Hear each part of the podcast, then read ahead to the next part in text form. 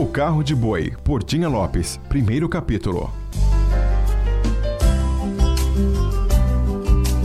Filó estava molhando as verduras da horta com o regador bem velhinho. Na horta do sítio tinha vários canteiros: alface, agrião, rúcula, couve, muitas verduras. O cheiro da terra molhada, o sol se pondo no horizonte, as galinhas ciscando e os latidos dos cachorros ao longe levou Filó a lembrar de sua infância. Seu pai, seu Juca, a mãe Dona Zélia e mais sete irmãos. Filó olhou o velho carro de boi debaixo da amoreira e voltou no tempo.